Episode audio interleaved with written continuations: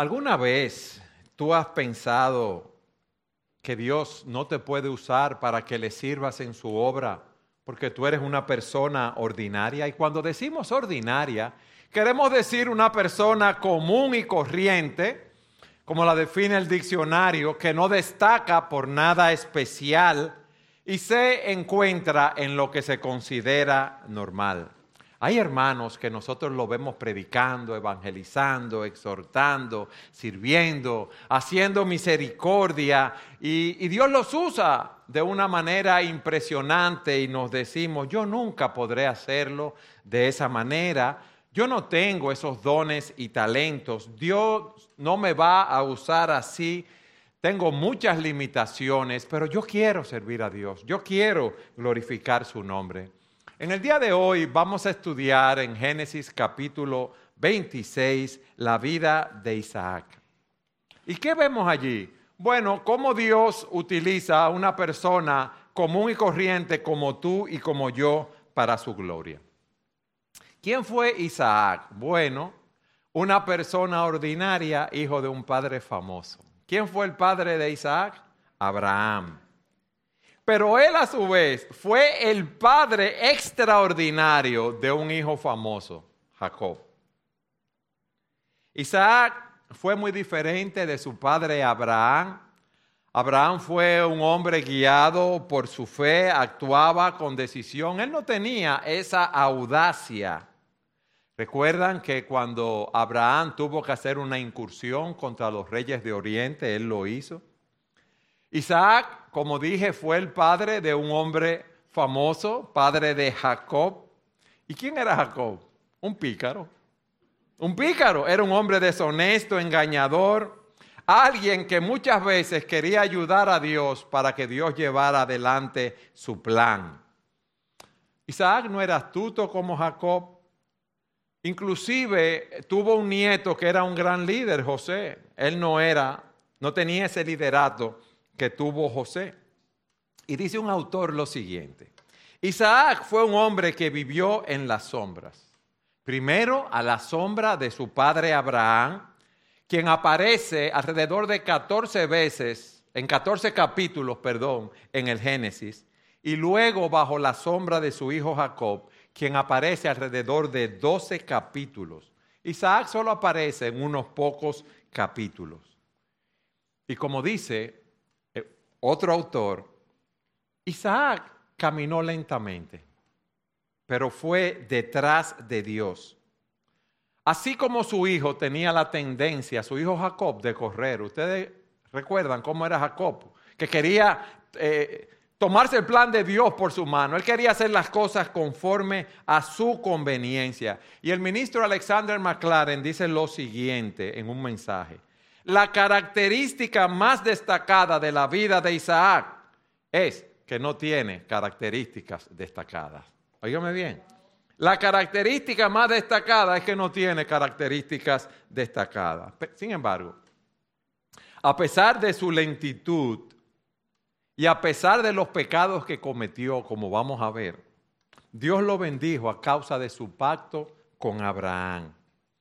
Los descendientes de Abraham serían bendecidos a causa de su relación con él, pero al igual que Isaac, tenían que crecer en fe y obediencia. Y vamos a ver cómo él creció así en fe y obediencia, de manera que pudieran ser de bendición para otros. ¿Cómo se mostró la fe de Isaac? En un servicio humilde, en sumisión a las pruebas, a las dificultades que Dios permitió que ocurrieran en su vida su vida nos muestra que nosotros, personas ordinarias, personas comunes, personas corrientes, podemos ser usados poderosamente por Dios. Óyeme bien. Podemos ser usados poderosamente por Dios para cumplir sus propósitos eternos. Y quiero que me acompañen a Génesis capítulo 26 para que veamos esta historia de Isaac. Y quiero dar créditos al pastor Stephen Cole, cuyos estudios, cuyo bosquejo sobre el tema me han sido de gran ayuda. Génesis capítulo 26. Dice así la palabra de Dios. Y hubo hambre en la tierra, además del hambre anterior que había ocurrido durante los días de Abraham.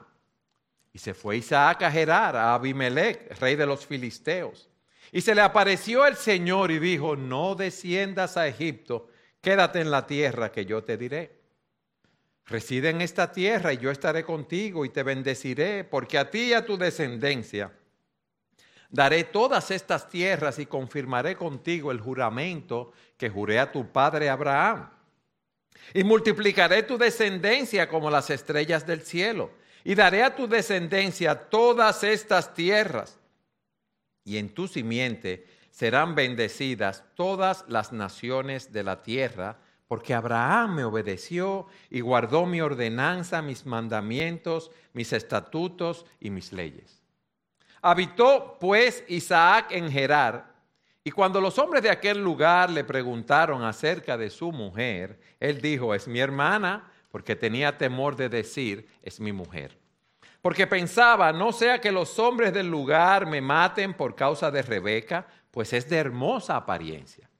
Y sucedió que después de haber estado allí largo tiempo, Abimelech, rey de los filisteos, miró por una ventana y he aquí, vio a Isaac acariciando a Rebeca, su mujer.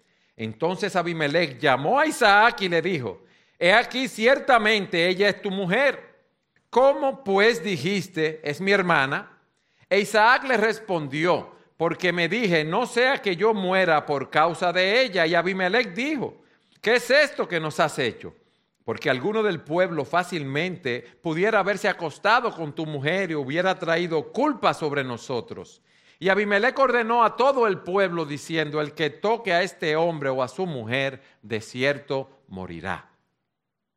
Y sembró Isaac en aquella tierra y cosechó aquel año ciento por uno, y el Señor lo bendijo. Y el hombre se enriqueció y siguió engrandeciéndose hasta que llegó a ser muy poderoso pues tenía rebaños de ovejas y vacadas y mucha servidumbre, y los filisteos le tenían envidia. Y todos los pozos que los siervos de su padre habían cavado en los días de Abraham, su, su padre, los filisteos los cegaron llenándolos de tierra. Entonces Abimelech dijo a Isaac, vete de aquí, porque tú eres mucho más poderoso que nosotros. Isaac partió de allí, acampó en el valle de Gerar y se estableció allí.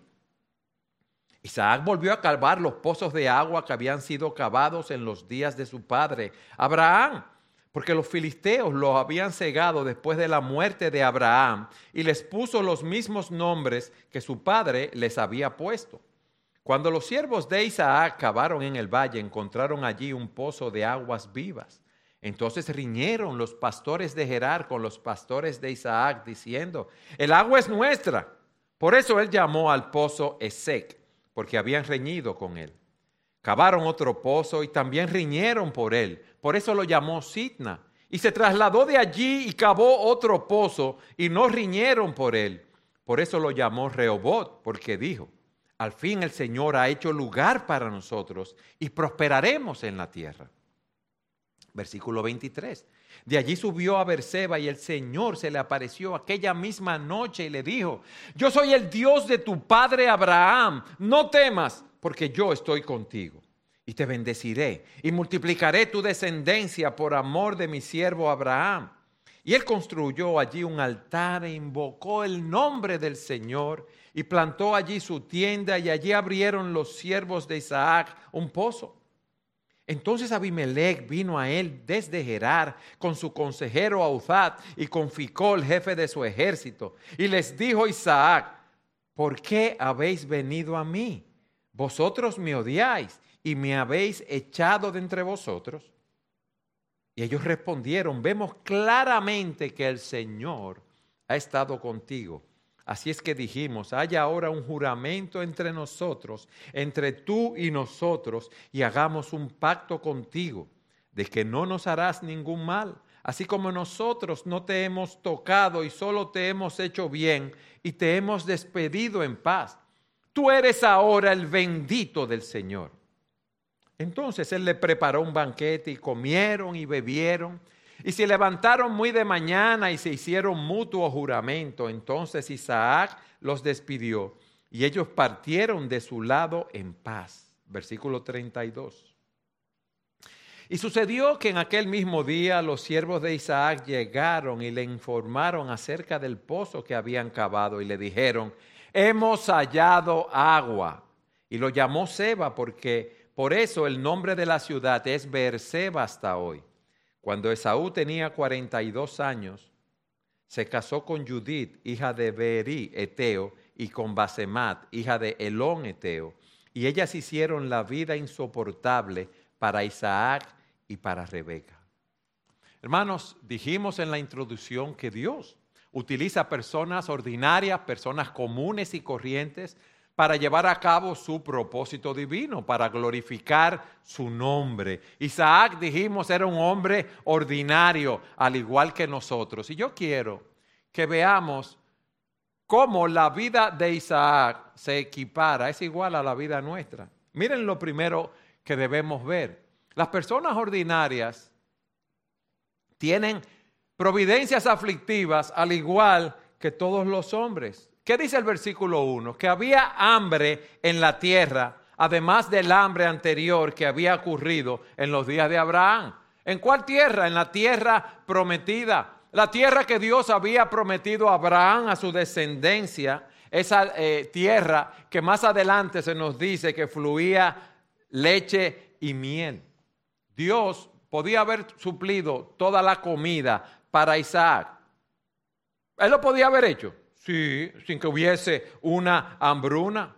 Pero él tenía que sufrir junto con los, más, los demás habitantes de la tierra de esas providencias aflictivas que Dios envía para todos. Había hambre en la tierra. No había alimentos. Estaban en crisis, lo mismo que ocurre hoy en día. ¿Qué pasó allí? No sabemos. Una sequía, guerra, nosotros experimentamos una pandemia que limitó mucho el transporte, el transporte de comestibles, la producción, esto ha traído inflación, hay un alto costo de la vida, hay un alto costo en la comida, en las viviendas, ha aumentado la crisis de criminalidad. Ahora hay guerra en Ucrania, en esos lugares, y eso limita todos esos productos que venían de allí para nosotros. El punto es que las pruebas y aflicciones son experiencias normales para el pueblo de Dios. O sea, que si tú, estabas esperando vivir una vida libre de estrés, stress free, no lo vas a conseguir porque eso no existe. A veces nosotros pensamos, ay, yo me convertí al Señor y el Señor yo quiero servirle y que la vida va a ser color de rosas, que no va a haber problemas, que no va a haber obstáculos, como que vamos a vivir en una nube. No, no es así. Y aquí vemos esa realidad. Cuando el camino de tu vida se llene de hoyos, se llene de baches, no pienses, ¿qué es lo que está mal? Yo no estoy en la voluntad de Dios, sino que las pruebas son comunes a todos nosotros.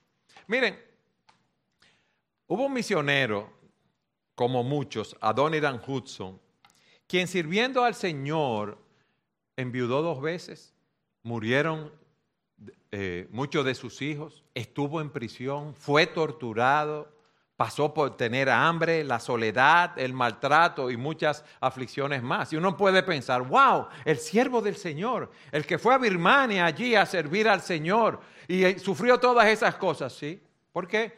Porque las pruebas son una experiencia común para el pueblo de Dios. Lo segundo que vemos es que las personas ordinarias como tú y yo tienen temores ordinarias. ¿Qué hacen? Las personas ordinarias, cuando llegan esas aflicciones, sienten temor, tienen miedo, le da ansiedad, le da depresión, tienen ataques de pánico, sufren de insomnio. Hubo hambre en la tierra. ¿Qué hizo Isaac? ¿Oró al Señor pidiendo dirección? No, sino que él se preparó e iba camino a Egipto. Y el Señor lo interceptó en Gerar y le da un mandato. Dice que el Señor se le apareció y le dijo, no desciendas a Egipto, quédate en la tierra que yo te voy a decir. Hay problemas, vamos a salir huyendo. ¿Por qué? Porque yo no voy a pasar hambre, porque yo tengo temor. Él no buscó la voluntad del Señor. Pero miren qué interesantes son los tratos de Dios con nosotros, sus hijos. En el tiempo de Abraham hubo hambre y Dios no le dijo qué, hacer a Abraham. Y Abraham fue a Egipto y Dios lo bendijo. Cuando hubo hambre en el tiempo de Jacob, Dios le dijo de manera específica a Jacob que fuera a Egipto y él fue allí y Dios lo bendijo.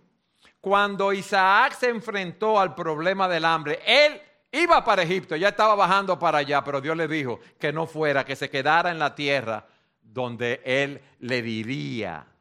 Y eso nos enseña cómo Dios trabaja de diferentes maneras con diferentes personas.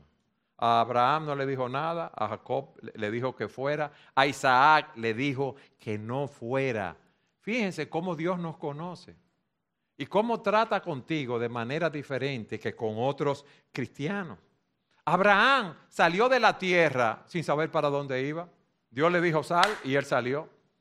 Yo no creo que Isaac pudiera hacer eso, pero Abraham era un hombre decidido, era, tenía mucho liderato, un hombre con una estrecha comunión con Dios y para él todos los lugares iban a ser similares en el sentido de que él se iba a establecer como eh, con el liderato que tenía, con la manera de ser.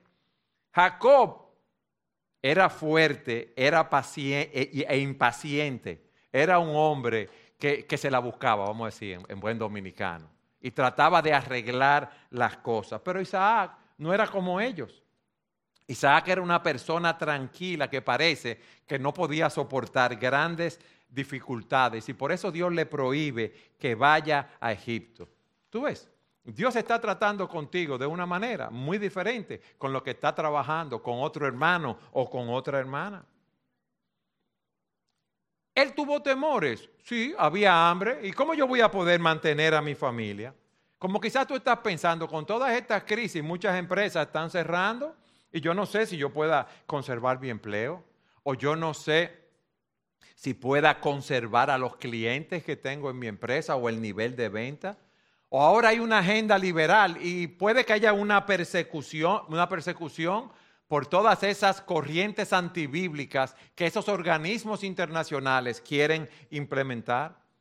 Quizás tú estás soltero o soltera y dirás, ¿me podré casar? O quizás estás recién casado o recién casada y dirás, ¿podré tener hijos? Los padres se preguntan, ¿y qué va a hacer de mis hijos en este, en este mundo que estamos viviendo? ¿Qué mundo van a enfrentar? Ustedes ven, los mismos temores que teníamos nosotros él lo tenía, pero Dios le dice, no vayas a Egipto. ¿Por qué? Porque en e-, Egipto él podía ser muy influenciado, muy afectado en su vida espiritual. Y el Señor se le aparece y le dice, quédate en la tierra que te daré, reside en esta tierra y yo estaré contigo, te bendeciré, porque a ti a tu descendencia daré todas estas tierras y confirmaré contigo el juramento que juré a tu Padre. Dios le da un mandato junto con una promesa, como vemos aquí. Ustedes ven hasta aquí una persona ordinaria, con problemas ordinarios, con temores ordinarios. Pero miren otra cosa aquí. En tercer lugar, vemos que los pecados que él tenía, porque nosotros tendemos a idealizar a esos líderes, a esas personas así, y él tuvo pecados como tiene, tenemos todos nosotros. Miren lo, que hace Isaac luego de su encuentro con el Señor, luego de que lo, obedece y oye la promesa del Señor. Él miente acerca de Rebeca, su esposa.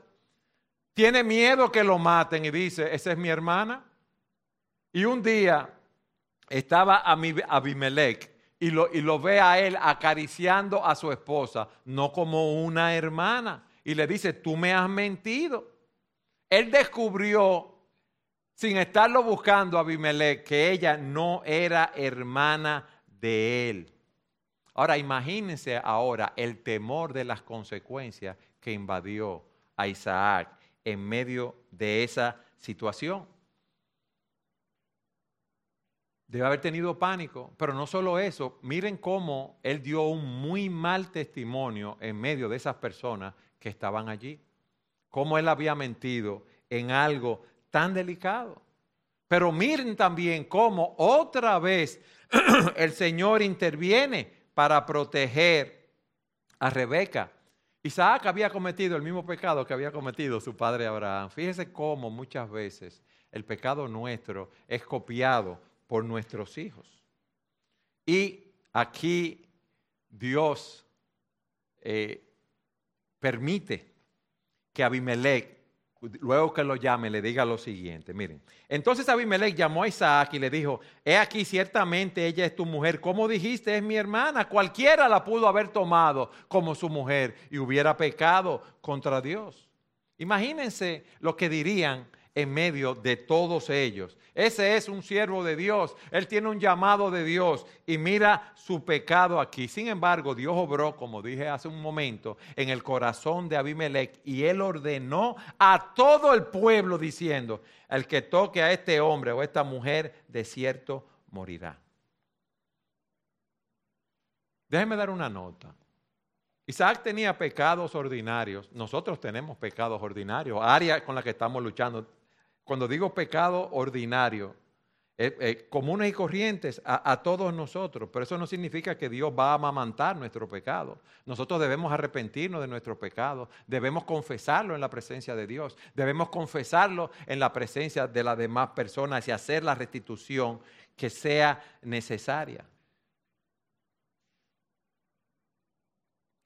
Miren lo que sigue diciendo el texto. Versículo 12, yo quiero que ustedes lo lean conmigo. Y sembró Isaac en aquella tierra y cosechó aquel año ciento por uno y el Señor lo bendijo. Y el hombre se enriqueció y siguió engrandeciéndose hasta que llegó a ser muy poderoso, pues tenía rebaños de ovejas y vacadas y mucha servidumbre. Pero miren lo que ocurrió. Y los filisteos le tenían envidia. Él no se marchó de allí, ¿eh?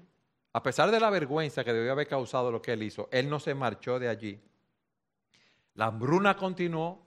Tal vez él tenía una familia muy grande, mucho ganado que alimentar, pero el Señor lo bendijo y él siguió engrandeciéndose. Sus cosechas dieron al ciento por uno. Por cada grano que él, que él sembró, recibió cien. Imagínense lo que es esa producción que él tuvo. Él cada día se estaba enriqueciendo. Pero en medio de eso surgen los conflictos, porque las personas ordinarias como tú y yo tenemos conflictos, tenemos problemas con nuestros vecinos y con otras personas. Aquí se nos dice que sus vecinos tuvieron envidia de él.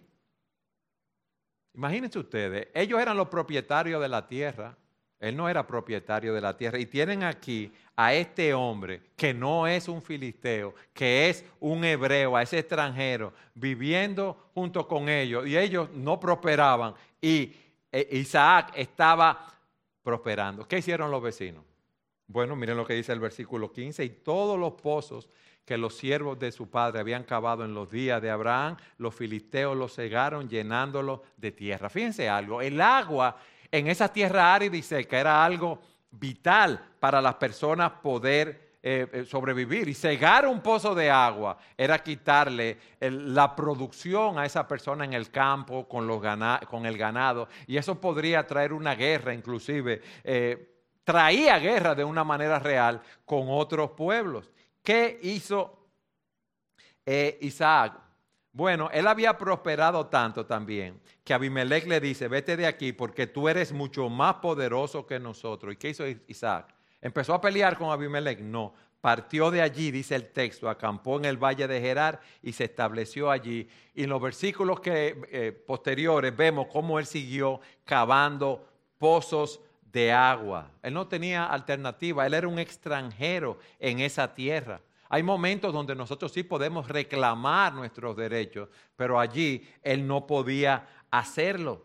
Pero dice en el versículo 22 que él se trasladó de allí, cavó otro pozo y no riñeron con él, y por eso lo llamó Rehobot, un pozo de lugares amplios. Pero fíjense los problemas que él tuvo.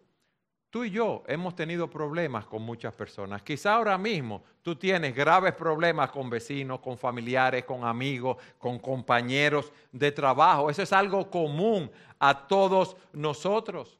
Y no es verdad que nosotros decimos cuando vienen los problemas, cuando hay un vecino con un musicón que no nos deja dormir por dos o tres días al lado de nosotros, o cuando hay alguien que nos quiere hacer mal, que nosotros decimos, qué bueno, gloria a Dios, esto va a obrar para mi bien nosotros no reaccionamos así. Ay, Dios me va a bendecir. Yo veo a Dios obrando de una manera gloriosa en mi vida. Yo no creo que Isaac haya dicho eso.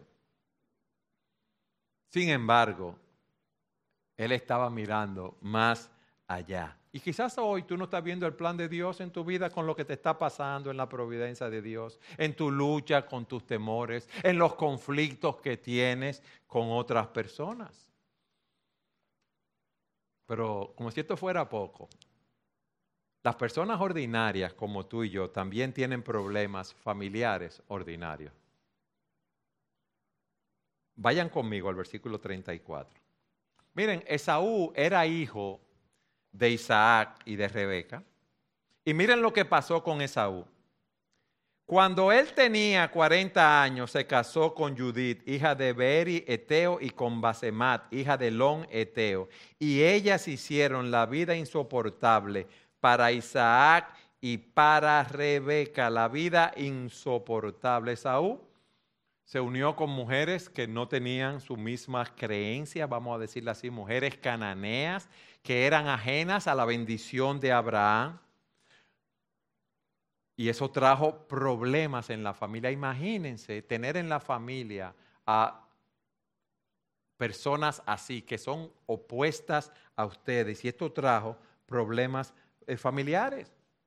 Pero esa era la familia con la que Dios tenía un plan. Esa no era una familia modelo. Es verdad que no podemos ignorar, que no podemos pasar por alto los pecados en ese sentido. El pecado trae ira, trae dolor, trae sufrimiento, pero el Señor le plugo, le plació utilizar, óyeme bien, todas esas situaciones para que Isaac creciera en fe y en obediencia al Señor. Para llevar a cabo su propósito. Dios estaba utilizando todas esas situaciones en la vida de una persona común y corriente, una persona ordinaria como tú y yo, para glorificar su nombre. Amén. Pero veamos ahora en segundo lugar cómo Dios utiliza a esas personas como tú y como yo. Cómo Dios utiliza a personas ordinarias que le obedecen para llevar a cabo su plan soberano de que le glorificamos. Dios le dijo, quédate allí, no te vayas a Egipto, y él se quedó. Isaac creció en obediencia, pero no que de un día para otro, sino que fue de una manera lenta y nunca perfecta. Más adelante podríamos ver cómo él se parcializó con su hijo Esaú, a pesar de la impiedad de Esaú. Pero a pesar de todas sus imperfecciones, a pesar de todos sus pecados, él creció en esa obediencia, en esa fe al Señor y el Señor le respondió. Cuando el Señor se le aparece por primera vez y le dice que no vaya a Egipto, el Señor le enfatiza la obediencia de su padre Abraham. Y dice, y hubo hambre en la tierra, además del hambre anterior que había ocurrido durante los días de Abraham. Y se fue Isaac a Gerar a Abimelech, rey de los filisteos. Y se le apareció el Señor y dijo, no desciendas a Egipto, quédate en la tierra que yo te diré. Y dice, habitó pues Isaac en Gerar él empezó a moverse, hermano. Él quería irse para Egipto, pero Dios le da una orden y él obedece. Recuerden que él no consultó a Dios para hacer esto. Recuerden que había hambre en la tierra y lo que él estaba viendo seguro a su alrededor era una situación desesperada, pero el Señor le da un mandato con una promesa. Y él, al igual que tú y que yo, tenía que aprender a confiar en el Señor, en sus palabras y en sus promesas. Es fácil decirlo, ¿verdad? Pero es difícil cumplirlo. Nosotros andamos muchas veces por vista y no por fe. Y lo que ven nuestros ojos nos llena de temor, pero Isaac obedeció. Cuando sus vecinos pelearon con él por los derechos en los pozos, por el agua. Él no peleó, sino que buscó la paz cediendo sus derechos. Pero miren cómo Dios utiliza a personas ordinarias que le obedecen para llevar a cabo su plan. ¿Qué le dice Dios en el versículo 3? Reside en esta tierra y yo estaré contigo y te bendeciré.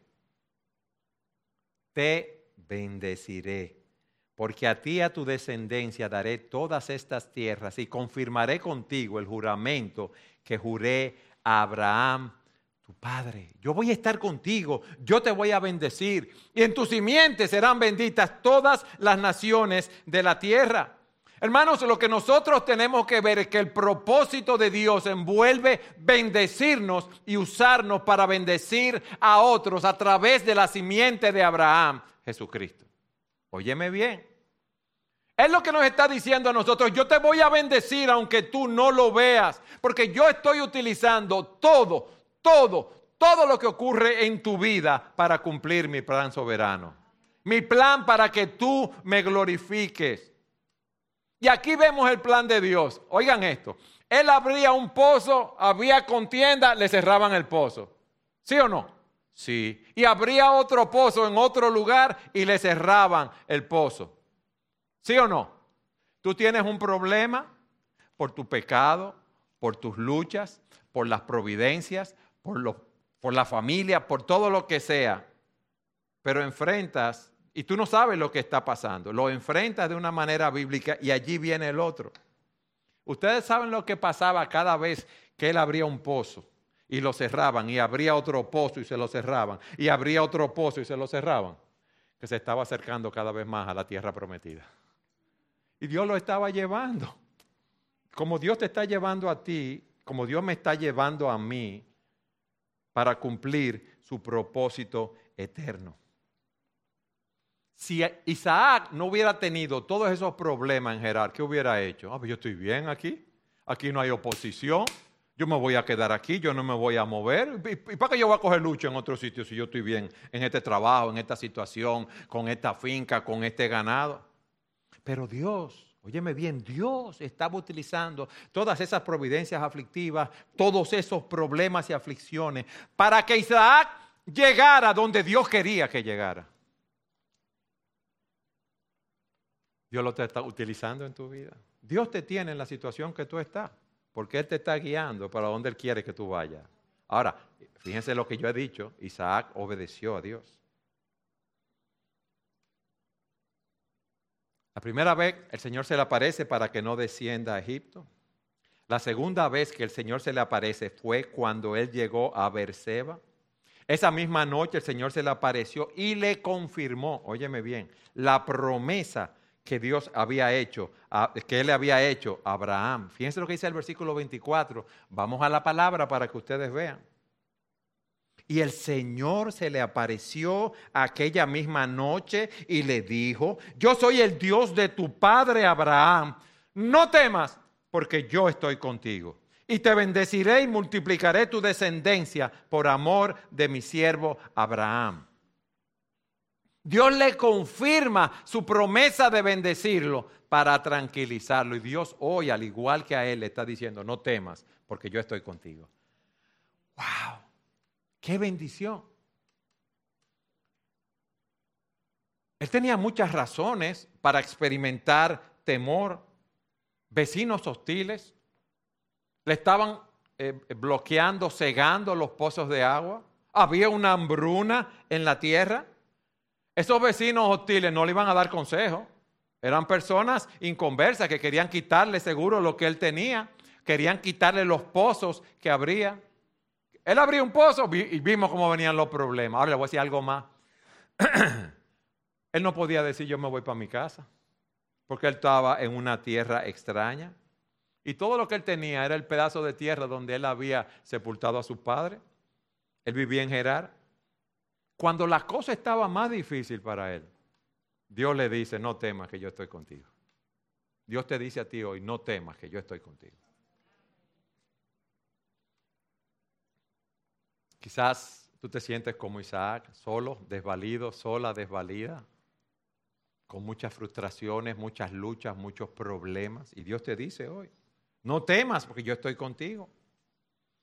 Quizás tú estás en un periodo de inseguridad o de indefinición o no sabes cuál es el lugar ni siquiera que ocupas en, la sociedad o, estás viendo a tus vecinos, a personas a tu alrededor como enemigos. Pero el Señor te dice hoy, al igual que Isaac, no temas porque yo estoy contigo.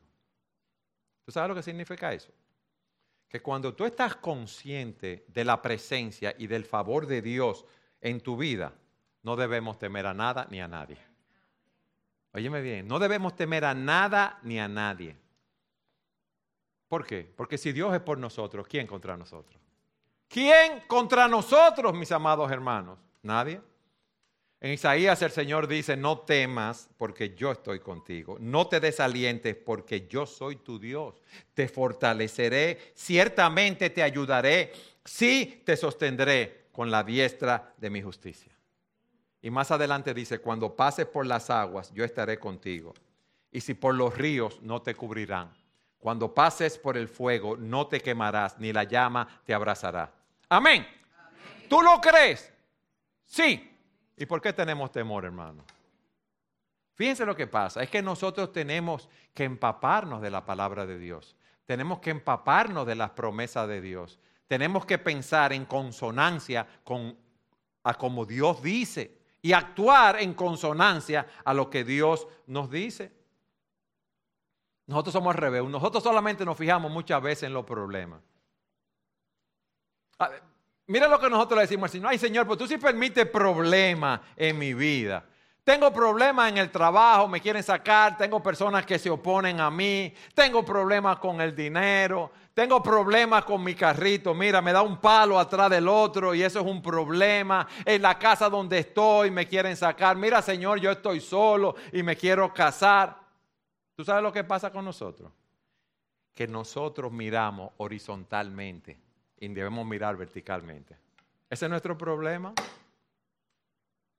Que miramos las cosas que nos ocurren y no vemos cómo Dios nos está llevando de pozo en pozo para glorificar su nombre en nuestra, en nuestra vida. Y debemos aprender a mirar verticalmente. Dios está usando todas las cosas que ocurren en tu vida, buenas y malas, para acercarte cada vez más a Él para hacerte crecer cada vez más a la imagen de Jesucristo. El que está llevando de un pozo a otro conforme a su plan soberano. ¿Tú sabes hasta cuándo? Hasta que lleguemos a la morada celestial. Allí se van a acabar todos esos problemas. Pero ¿qué pasó también? Dios llevó a Isaac a una comunión más íntima con él. Isaac no había construido un altar hasta que llegó a Berseba. Después de todos los problemas que él tuvo, cuando él llegó allí, lo construyó e invocó el nombre del Señor. Miren el versículo 25. Y él construyó allí un altar e invocó el nombre del Señor y plantó allí su tienda y allí abrieron los siervos de Isaac un pozo. Isaac le dio gracias al Señor. Él proclamó el nombre del Señor en adoración pública. Él había aprendido de parte de su padre a dar toda la gloria a Dios. Él estaba consciente que todo lo que estaba pasando, todas las bendiciones individuales, materiales, espirituales, venían de la mano de Dios. Y en su corazón, en medio de todas esas cosas, había un altar de adoración a Dios. Ahora yo te pregunto, ¿hay un altar de adoración a Dios en tu corazón? ¿O lo que hay es un altar de quejas? Señor esto, Señor lo otro. ¿Y por qué me pasa esto? ¿Por qué me pasa lo otro? Señor, tú no me das lo que yo quiero. Mira, Señor, yo estoy haciendo esto, haciendo lo otro. Y le echamos chuipe espiritual al Señor. No lo hemos hecho, hermano. Estamos invocando el nombre del Señor. Estamos viendo por fe lo que Él tiene más adelante para nosotros. Y Dios lo bendijo. Pero Dios lo bendijo de una manera evidente para todos. ¿Ustedes saben lo que hizo? Los vecinos eran hostiles, ¿verdad? Dios le dio paz con los vecinos. Abimelech rey de los filisteos, viendo la evidencia de la bendición de Dios con, con él, buscó la paz. Le dice, vemos, miren lo que, lo que dice el versículo 26, vamos a leerlo. Entonces Abimelech vino a él desde Gerar con su consejero Ausat y con Ficol, jefe del ejército. Abimelech que le había dicho que se fuera. Y les dijo Isaac, ¿por qué habéis venido a mí vosotros que me odiáis y me habéis echado de entre vosotros? Y ellos respondieron, vemos claramente que el Señor ha estado contigo. Haya ahora un juramento entre nosotros, entre tú y nosotros, y hagamos un pacto contigo de que no nos harás ningún mal, así como nosotros no te hemos tocado y solo te hemos hecho bien y te hemos despedido en paz, tú eres ahora el bendito del Señor. Paz. Pero no solo paz, sino también vemos en el versículo 32 la provisión de Dios. Y sucedió que aquel mismo día los siervos de Isaac llegaron y le informaron acerca del pozo que habían cavado y le dijeron, hemos hallado agua y lo llamó Seba. Por eso el nombre de la ciudad es Berseba, pozo del pacto del juramento, hasta hoy. Hermano, Dios le estaba confirmando a Isaac mediante ese pacto de paz, mediante ese pozo, que él estaba en el lugar donde Dios quería que él estuviera.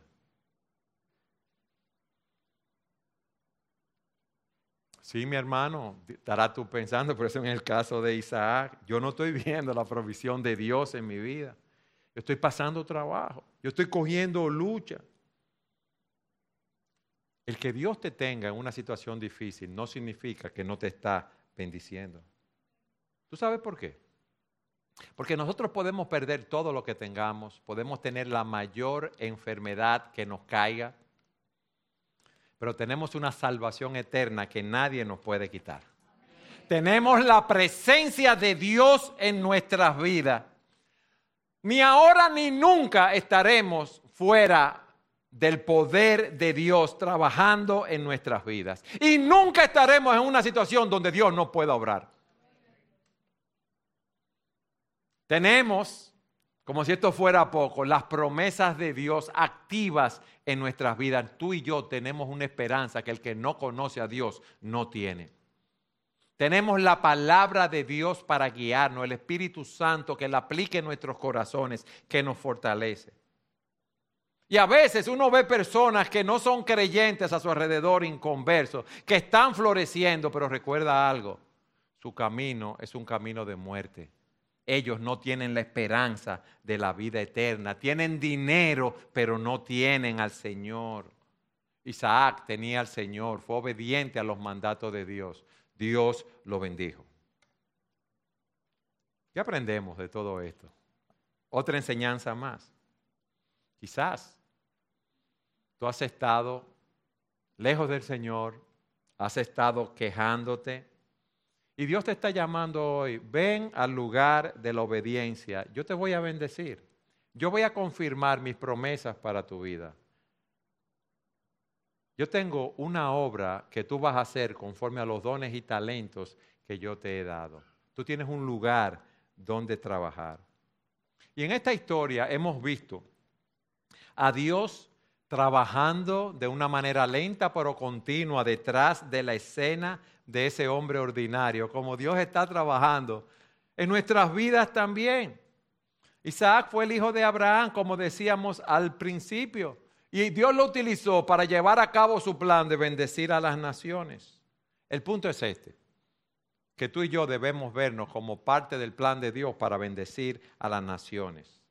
Tú y yo no estamos donde estamos ni por casualidad ni por chepa sino porque Dios nos tiene donde estamos, con los dones y talentos que Él nos ha dado. Él nos ha bendecido, pero no para que seamos egoístas, no para que utilicemos esos dones y talentos para regordearnos en ellos nosotros, sino para que seamos de bendición a las demás personas. Dios no quiere que nos quedemos con las bendiciones que nos ha dado, sino que seamos de bendición a otros.